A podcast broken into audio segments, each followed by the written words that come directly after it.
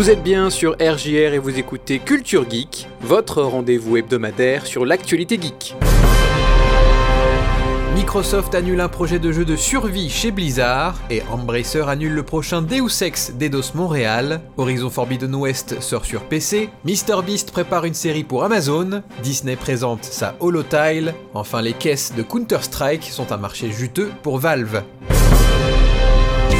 Culture Geek. Valentin sur RJR. On en parlait la semaine dernière, Microsoft a annoncé se séparer de 8,6% de sa force de travail consacrée aux jeux vidéo, 1900 emplois sur les 22 000 personnes qui travaillent dans la branche jeux vidéo de Microsoft. Les studios impactés incluent Activision Blizzard, Zenimax et Xbox. Tout ça à peine 3 mois après le rachat d'Activision Blizzard par Microsoft pour la coquette somme de 69 milliards de dollars. On a ensuite appris par l'intermédiaire de Jason Schreier chez Bloomberg que Microsoft a également interrompu le développement d'un jeu de survie chez Blizzard, Surnommé jusqu'à présent Odyssey, le projet a commencé en 2017. Odyssey vient de l'idée d'un vétéran de 20 ans chez Blizzard, Craig Amay, et l'entreprise a tellement cru en son projet que 100 personnes y ont travaillé en secret. C'est seulement en 2022 que Blizzard a révélé l'existence d'Odyssey en public avec des offres d'emploi dans l'artistique, la conception et la programmation. Le moteur d'Odyssey est ce qui a posé le plus de problèmes au projet. Le développement a démarré sur l'Unreal Engine, mais le jeu devait permettre à 100 joueurs et joueuses d'être présents sur la même carte. Le projet devait passer sur Synapse, un moteur interne à l'entreprise développé pour les jeux mobiles. Odyssey devait sortir en 2026, mais les difficultés associées au projet ont poussé Microsoft à l'annuler.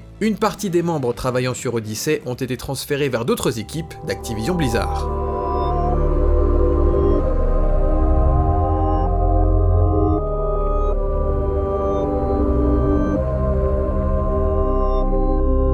Bloomberg rapporte également qu'un nouveau jeu Deus Ex a été annulé en cours de développement par la compagnie suédoise Embracer Group. Le conglomérat avait racheté Eidos Montréal lors d'une acquisition pour 300 millions de dollars en 2022, qui comprenait Crystal Dynamics et Square Enix Montréal. Eidos Montréal travaillait depuis deux ans sur un nouveau RPG Deus Ex. Le jeu n'était qu'en pré-production, mais devait entrer en production cette année, Eidos Montréal a confirmé se séparer de 97 de ses employés après cette annulation. Le groupe Embracer rachète des studios depuis des années mais n'a pas réussi à conclure un partenariat à 2 milliards de dollars avec un fonds d'investissement public d'Arabie Saoudite. En conséquence, Embracer a viré 5% de sa masse salariale.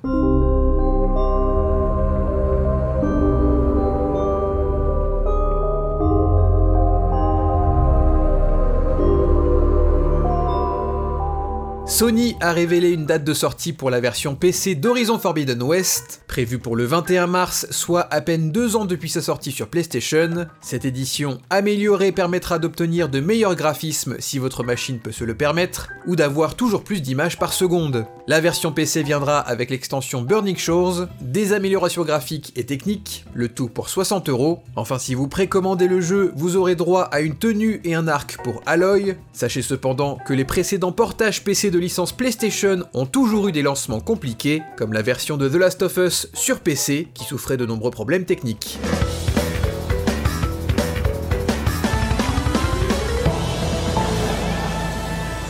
Le youtubeur MrBeast annonce avoir signé un accord à 100 millions de dollars avec Amazon pour créer une nouvelle série sur Prime Video. Le youtubeur aux 233 millions d'abonnés aurait proposé son idée à différentes plateformes de VOD et c'est finalement Amazon qui aurait remporté les enchères. Les détails ne sont pas encore connus mais la série serait une compétition similaire aux vidéos qu'on trouve sur la chaîne de MrBeast. Des défis insensés sous forme de compétition pour gagner de l'argent. Le premier épisode sera même diffusé gratuitement sur YouTube, les autres restant exclusifs à Amazon Prime Video.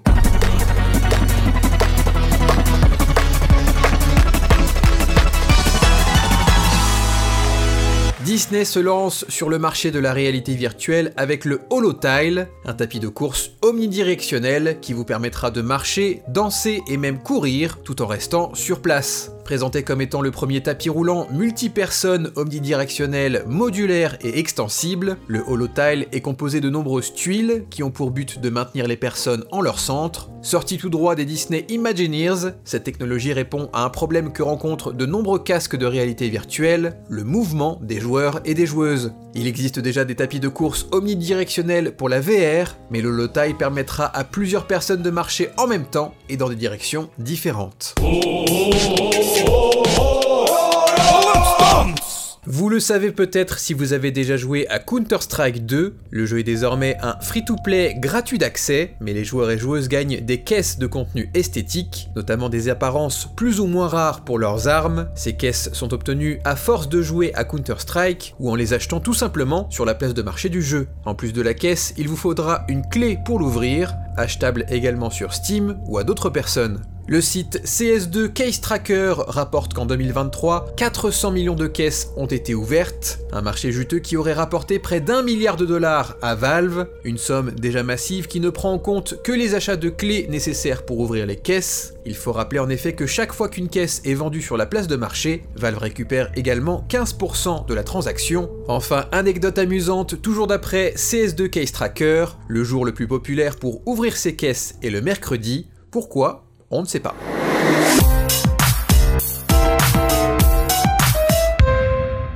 Enfin, depuis sa première apparition en 2017, Skulls and Bones est devenue une véritable arlésienne du jeu vidéo. Repoussée à de nombreuses reprises, Ubisoft a finalement annoncé qu'une bêta ouverte pour son nouveau jeu de pirate aura lieu du 8 au 11 février. Vous serez même récompensé d'un canon, d'un familier et d'apparence esthétique pour votre navire, et toute votre progression pendant la bêta sera conservée à la sortie du jeu le 16 février. Quant à moi, je vous dis à la semaine prochaine, et d'ici là, amusez-vous bien.